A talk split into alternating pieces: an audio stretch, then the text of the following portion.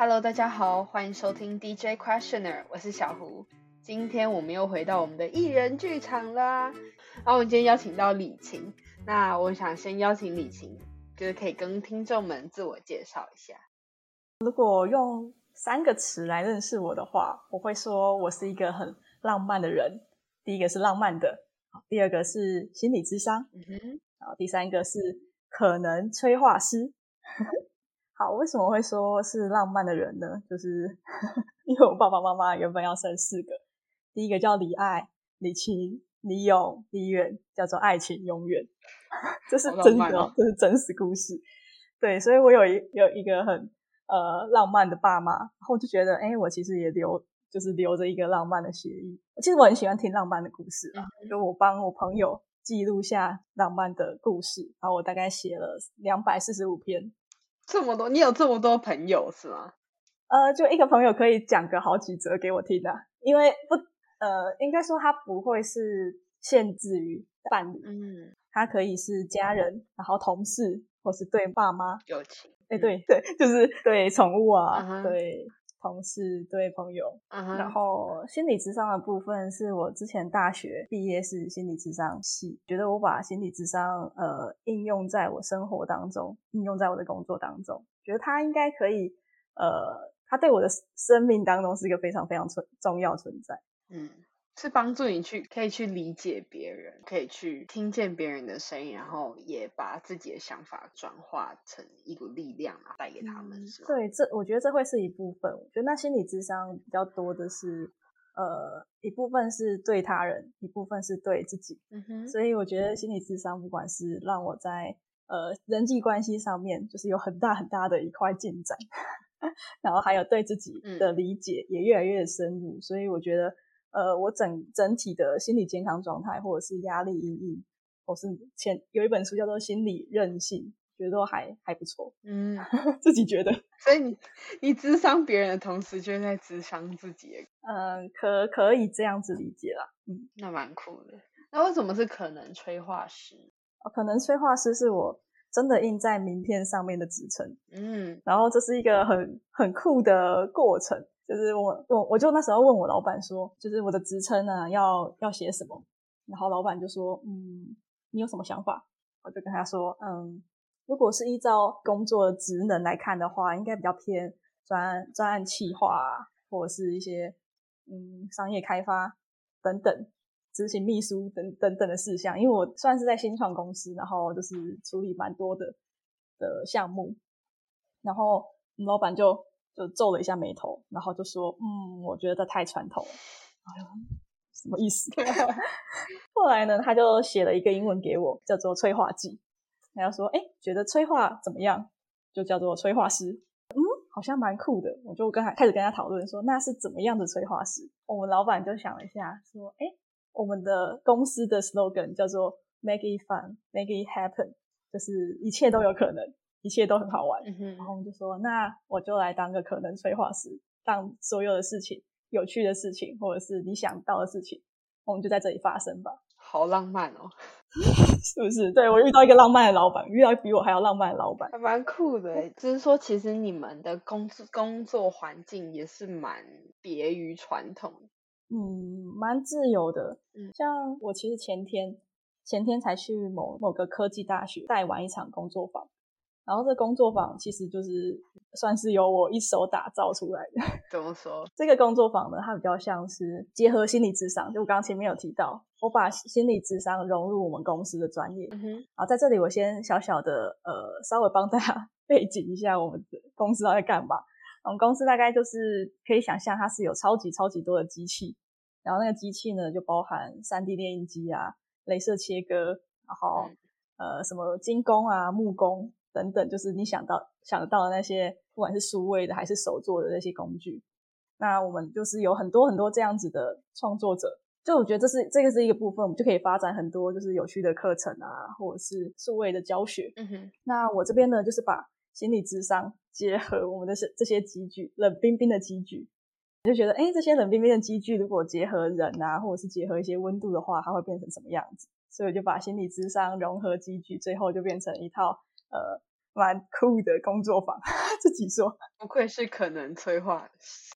对 对对对，老板也蛮蛮喜欢，蛮蛮能接受这件事情。嗯，所以你是，我记得你之前有提过说你是后来才来到这份工作的。嗯嗯，对。那你在这之前就是是就是智商师？我没有我没有智商师这个证照。对，嗯哼，就是应该说，如果是看我的那整个学经历的话，我快快速简略带过，大概就是我高中的时候是。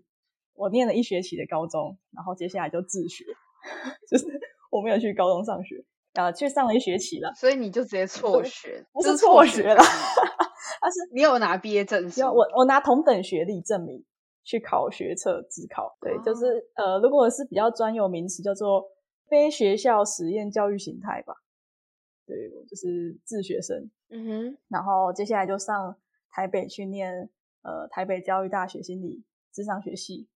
哦，然后同时有修教育学程，所以我其实有国小教师证。OK，等一下，我我好奇，那你半路出家那个点到底是什么？你说哪个部分半路出家？就是你突然就是变成自学的那个点在是为什么？是有发生什么样的事情？嗯，呃，应该说，我高中的时候，你这这可以回到某一个情境来看，是我某一天。上课，我记得在上物理课，上物理课上到一半的时候，我就开始就是那个得了眼睛自闭症，没有眼睛自己闭起来，然后就睡着了。大家都普遍都有这个症状。对对对对，然后就就睡着之后，然后我突然惊醒，然后就看着就是黑板上嘛密密麻麻的一些公式，然后我这时候脑袋中突然跳出一个声音是，哎。嗯，你为什么人在这里？然后我想说，嗯，什么？我是在干嘛？然后下一句，下一个问题又是说，你为什么为什么要读书？为什么要学习？然后我就嗯，好像没有好好想过这个问题。对，这个问题真的，他就突然跳出来，然后就想说，嗯，好像没有好好想过，我就想一下。然后那时候，呃，十五十五岁嘛，差不多。哎，对，十五岁得到答案就是哦，因为要考试。所以我要读书，然后后来再延伸去思考这件事情，就觉得啊，这样子好像都是在应付哎，就是其实我也不知道我未来要做什么，然后读这些书到底要干嘛，不知道，就满头的问号。然后所以就觉得，嗯，这样子应付一两天就算了。但是时间走一拉长，我如果整个高中三年就这样子过去了，然后我就觉得啊。我还是不知道干嘛，突然觉得很害怕。就在那一刻，十五岁的自己突然觉得，哦，好恐怖哦，怎么会，怎么会这样子？我如果要，我要这样子应付吗？嗯，对，是。所以接下来，其实他就是留在我心中，就是这个疑惑就留在我心中。然后那时候，其实，呃，就还有一个点，是因为我。我是高雄人，然后我去台南念书，嗯，所以每天其实要花大概三个小时通勤。对，哎，为什么不直接住在台南就好？呃，对啊，为什么呢？呃，我我也不知道，还小吧。对啊，所以就是其实就是每天通勤三小时去上一个我不知道为什么要学这些事情的的时候，我就想说，哎，那我是不是要好好的去思考接下来我人生的未来？到底要去哪里？所以你就这样一脚跨出去。对，但一脚跨出去这样听起来有点快，中间好像断裂什么。就是突然好，那我要去拿休学单，我要开始。没有没有没有，其实一开始没有那么快啦。我只是纯粹只是觉得，我每天花三小时通勤，我干脆先回来高雄好了。我其实原本只是想转学而已。嗯哼。然后没想到一查，然后跟我爸妈聊一下这个想法，就聊聊那个为什么要读书啊这件事情。结果一查，就突然发现，哎，就原来这世界上有自学这个计划，嗯，酷酷酷，对，所以我是我是高雄市第二个高中自学生，OK，第二个，对对，第二个高中自学生，因为那时候自选比较多是小学，嗯，比较少在高中，所以反正后来其实蛮顺利的，我爸就陪着我写计划书，然后我们就开始自学，所以也是一脚就跨出去了，对对对。我就没有跟大家一样去上学，就开始展开我的自学人生。OK，也是一个很浪漫的旅程，老实说，就是一个很浪漫的爸妈做了一件很荒谬的事情。所以爸妈也算是开明。嗯，对啊。OK，那时候你跟我说，你觉得你是大山大海一样的人，那怎么怎么样的想法会让你，就是发生什么样的故事让你觉得你有这样的特质？嗯，我觉得是心理智商影响我蛮多的。嗯，就这这个过程是，呃，应该说我之前之前自己就是在高中或是更小以前更小的时候，会觉得世界上应该就是有标准答案的嘛。就是应该就是这样，就很多很多的应该，就是我们应该就是要呃当好学生，我们应该 就是要孝顺父母，我们应该就是要呃很多很多，就是大家自己填填进去。然后我觉得，当你心中有一个有很多很多的应该时候，你看别人就是会不顺眼，就你看别人的时候就觉得，啊他怎么可以这样做？他他他不可以这样子吧？就没有办法包容不一样，对，有一点是觉得好像世界上就是应该要怎么样，哦，他们这样就是怪，大概有这种感觉。然后我觉得是念了心理智商，因为我们心理智商有非常非常多的学派，嗯，然后那时候老师用了一个我觉得还蛮棒的形容词，他说就是每一种学派啊，每一种治疗方式都很像是你戴了一副眼镜，这一副眼镜呢，它会让你看到世界。就是长得不一样，比如说你戴了一副红色的眼镜，你看到世界是红的；你戴了黑的眼镜就是黑的。对，所以呢，其实我们有很多，我们可以选择很多很多副眼镜，你也可以选择把眼镜拿下来去看。哎，世界上其实有这么这么多的选择。嗯。然后我那时候其实有一种嗯嗯被击中的感觉，是哦，原来这世界其实不是只有一套标准的答案。嗯，所以那时候。就觉得哦，我觉得好像心胸再更宽广一点点，可以接纳很多不同的想法，这会让我觉得哎，世界变得好大，然后好有趣，好好玩。嗯嗯，对，是。所以其实，在呃，不管是这，我觉得那是一种生活态度啦，就是面对面对其他人，他在谈他自己遇到的困难或者是他的呃想法的时候，我如果是带着一种哦，你应该怎么做的时候，我们就很容易吵架。嗯。但我如果是今天带着一种好奇探索，就哦酷，你怎么会这样想？你再多说一点点，然后我就觉得哇，原来世界上有可以这样的想法。然后那是他的应对模式，他的生活，我觉得哎酷，就是世界又变大一点点。嗯，也就是因为一个人他的家庭背景或者他所经历的不同，影响到他的选择不同，然后选择不同就会有各种各样的看法。那所以你也是在智商这条你也。慢慢的去接触到这些不同的人、不同的想法，然后也慢慢在那个过程当中去学习要怎么样去面对其他人的情绪，对吗？对，我觉得是一一步一步，就是慢慢的、慢慢去学吧。但我觉得那很关键，很关键。关键的点是在于那个心胸变宽广，而且会觉得接受多元。嗯，然后就是当你接受多元的时候，有点像是你把心打开了，你就会更。就是让很多很多东西进来，侵入进来，就是他哦，我说的那个侵入不是那个那个细菌入侵的那种感觉，它是一种倒倒倒下去的那个。嗯，对对对。其实我自己是有经过那样的一个阶段，就是某一个瞬间打开门，真的是一瞬间的事情。就当你打开之后，你的面对世界的态度，跟你对于事情发展的期望，会整个。不一样，就是应该说，呃，会整个从比较悲观的态度转变成比较正向，然后比较被动的状态转变成比较积极，想要去学习或者想要去认识更多的那种心态。就那时候，在我嗯开始准备国外大学的时候，我就发现哦，有很多条路可以走，为什么大家都往往就一直想要往往了同样的方向前进？我那时候也有卡这样的疑问，哎，那好奇问一下，就是在你智商这条路之前的你，跟之后现在的你在面对其他人的，就是可能吐露一些心心事的那个，你的应对的方式有什么样的不同吗？我觉得很关键的点在于，就是我更能进到他的立场去想事情，就我觉得。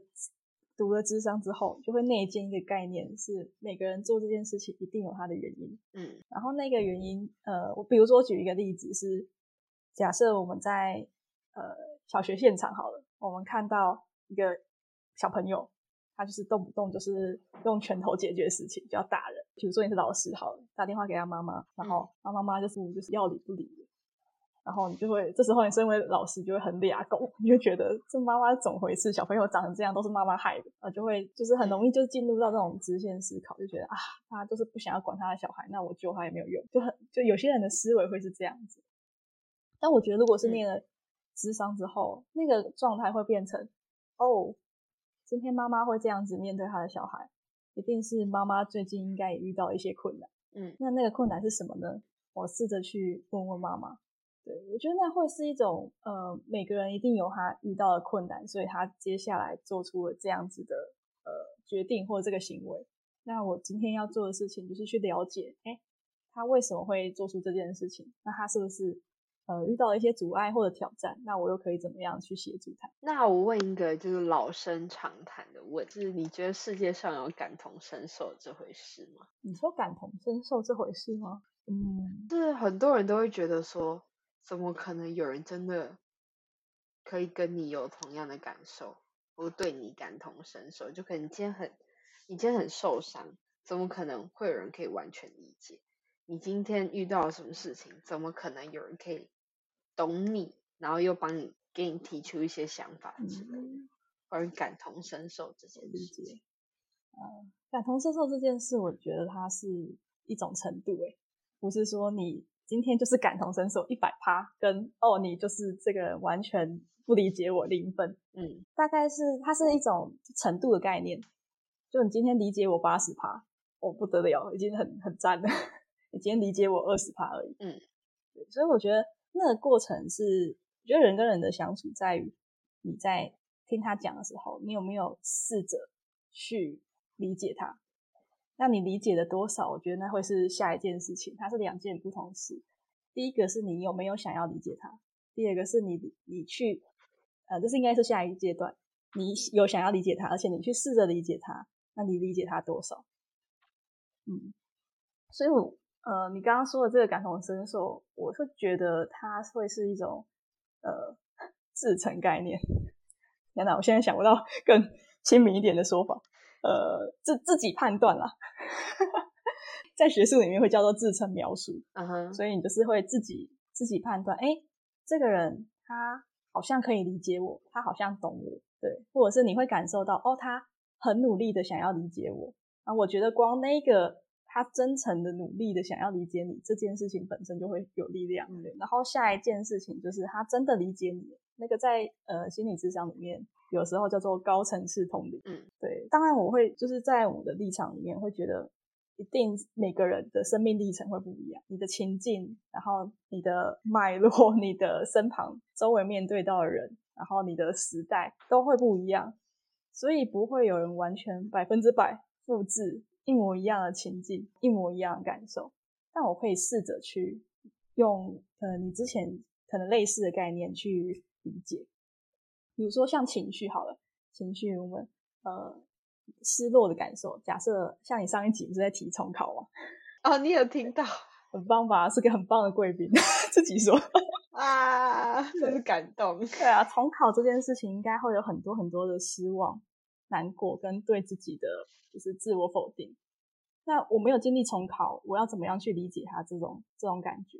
你就可以回到你小时候，你可能考试。然后你可能就是考个八十分好了，我就觉得天哪，我为什么考这么差？我是不是个烂人？我是不是真的很差劲？这样子爸妈还会爱我吗？你可能会有经历过类似的感受，可以用你可能经历过的感受，当他在谈呃这个重考的同学，他在谈他的失落的时候，你可以回想起，哎，你曾经也有类似的情绪感受，然后去去理解他。那你觉得理解跟认同是同一件事？嗯，不不一样，不对。那如果今天当你你你成功的理解他，但是你不认同，那你会怎么样去应对？就像是可能好，假设他是一个就像你前面讲很喜欢动拳头的人，但你可以理解他动拳头可能是来自于他家庭背景，但是你不认同这件事情。哦，这这是最粗浅的，这是最粗浅的，就有可能有一些可能是他心态上的问题，比如说他是一个超级悲观的人。那也是来自于他的家庭背景，但是你不认同这件事，你是怎么样子给这个人回馈，或者是应对这样的情节？理解，像我就不会说他的心态有问题，这句话不会出现在我的嘴巴里面。我会去理解他，他为什么这样子做，然后我会去理解他的情绪。嗯，我觉得可以先先做一个简单的拆分，就是情绪跟行为是可以分开的。你今天感觉到很生气，然后你动手打人，这是那个嘛行为。嗯。那你今天感受到很生气，你跑去躲起来，这也是行为，对不对？嗯。对。那我们今天呃，好，在教小孩的时候，我们在教的是你后面的行为不可以这样做，后面的行为有对错。对，我会在后面去做后面的行为去做规范，就不能伤害自己、伤害别人，大概就是很简单的这个原则。但在生气，就是你可以生气，但你不可以动手打人，它是区分开的。嗯，对，所以呢，就是呃，我会，就是我都会告诉小朋友啊，这样说你你可以难过，那你可以，我们接下来练习，你难过的时候可以怎么做？对你现在难过的时候呢，你就是会跑去躲起来，然后就不不来上课。那我们来练习，你难过的时候，试着来找老师说之类的。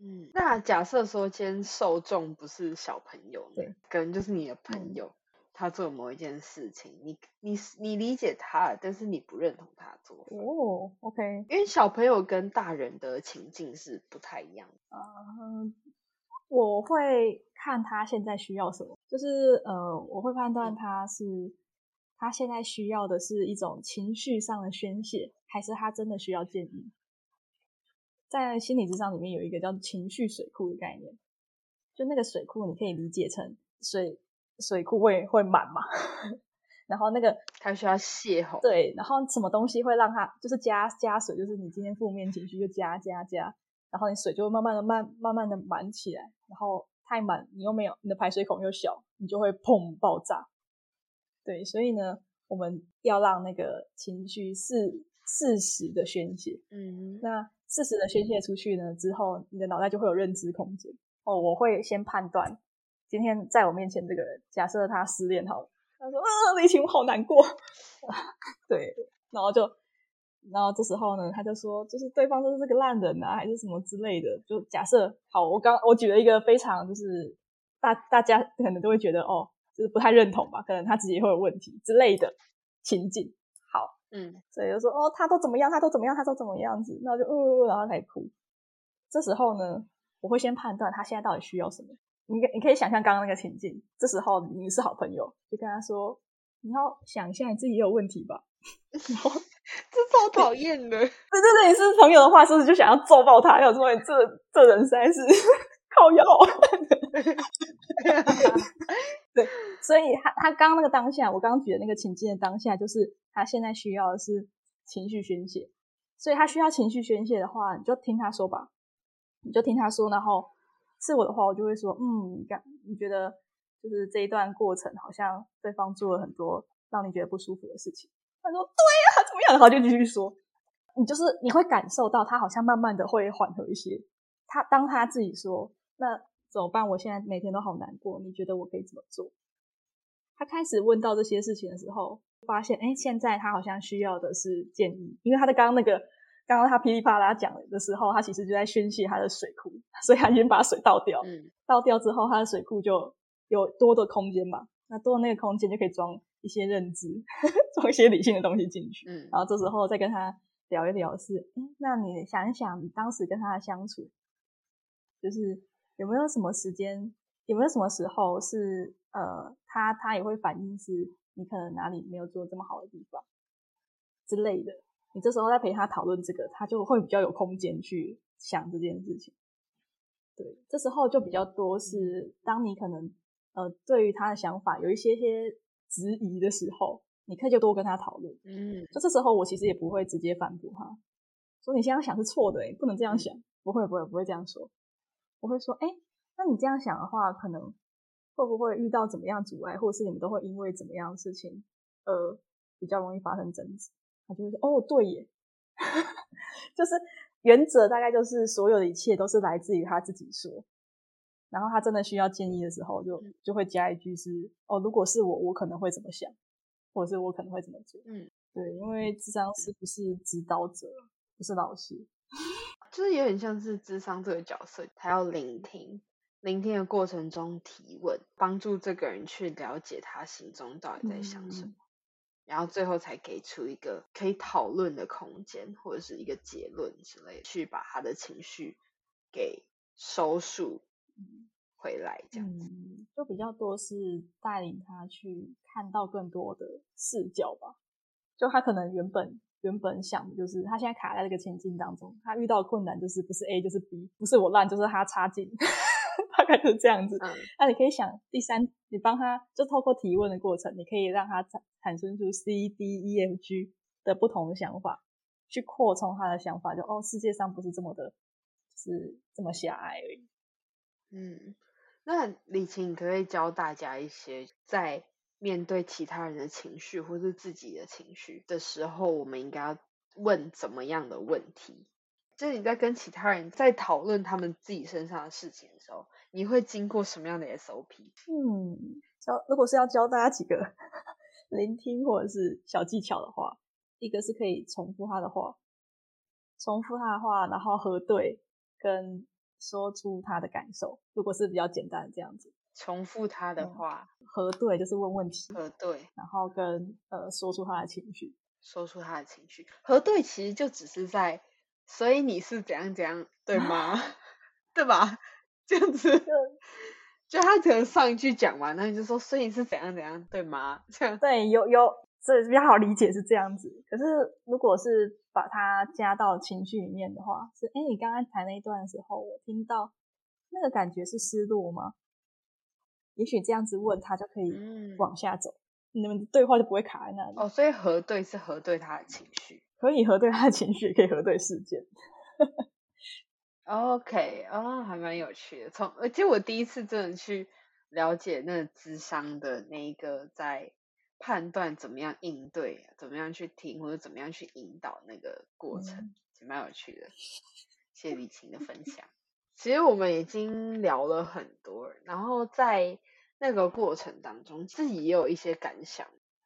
大山大海一样的人，这些山跟海给的意象就是一个很宽阔的感觉。但其实一个人，每个人他都会有他自己的主观的想法，很难宽阔。但是在这个过程当中，我们要去学习，是去聆听他人。那聆听他人很重要的前提，就是我们要对这个人发生的事情、产生的情绪有好奇心。那好奇心会帮助我们更有耐心去听见他们的声音，然后去问出那些问题，帮助他们去理清自己的感受之后，跟他们有一些简单的讨论，就他们为什么会有这样的感受的那个过程。智商是一件很有趣的事情，对我来说。那李晴，最后你有没有想要送给大家的一些话？作为大山大海的人。我觉得那那个过程其实是一种探索世界，对我来说，就是我其实蛮喜欢跟人交流。那个交流过程，好像每一次我听到一个新的想法，就觉得哦，原来世界上有人这样想，好好奇他怎么想哦。然后就会就会去持续的问他，然后持续的往下走，在问的过程中，心胸就变更更宽广一点。然后当你未来你面对可能相同的情景的时候，你就会突然理解他。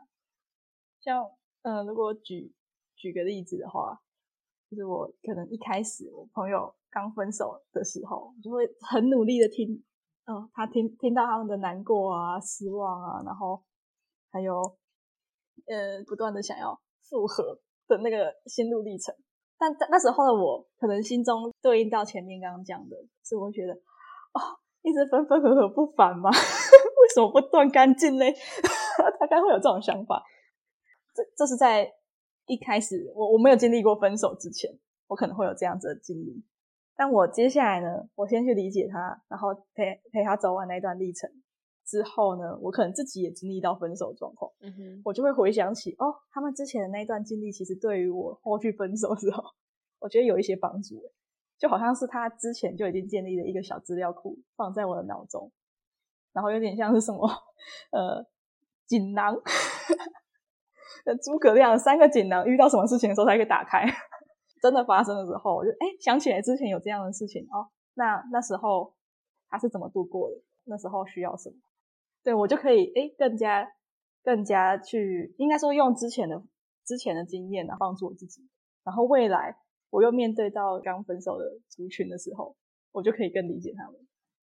就我觉得这是一种不断不断的在呃认识、深入、挖掘跟好奇的一个过程，就很有趣。我就觉得人真是个有趣的动物呢。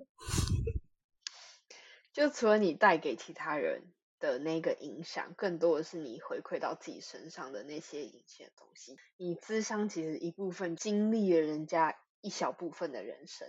嗯，对。因为提前就像演员一样嘛，就是每演一部戏，经历一个人的人生。其实智商也有点那样的感觉。对对，而且智商比较像是一种，呃，它算是一种合作的关系。就今天不是我帮你哦。今天是你今天想要帮自己互惠，对，然后我今天刚刚好，我有一些呃关于情绪上的一些小小专业，然后我们就一起讨论，哎，接下来你的人生怎么走，或是哎你什么地方卡住了，我陪你一起讨论，就一起看看，哎，嗯，接下来会怎么走？你接下来经历过什么样的情绪？没关系，我都在你旁边，大概是这样子的感觉。哦。就你跟这个人的那个中间的那个连接，也会开始慢慢发生变化吧。可能他来到你面前，可能你一开始不认识他，或者是你开始已经认识他。当你听到这个面相，就他更深面相的一些故事的时候，你开始跟他有了不是原本的那个连接，而是会因为这些故事而慢慢发生转变。那会是一种新的撞击，会蛮有趣的。好啦，今天非常谢谢。李晴来到我们的 podcast，而且重点是我们在录这之前，我们已经处理的半小时的设备的 状态。好，那总之就谢谢李晴，那我们下次再见，拜拜。如果你喜欢，如果你有话要说，欢迎在 Apple Podcast 留下你的心看评论，私讯 Instagram 或是 email 我们，让我们听见你的声音或是你的故事。这里是 DJ Questioner，给世界一个温柔质疑的余地。那我们下次再见喽，拜拜。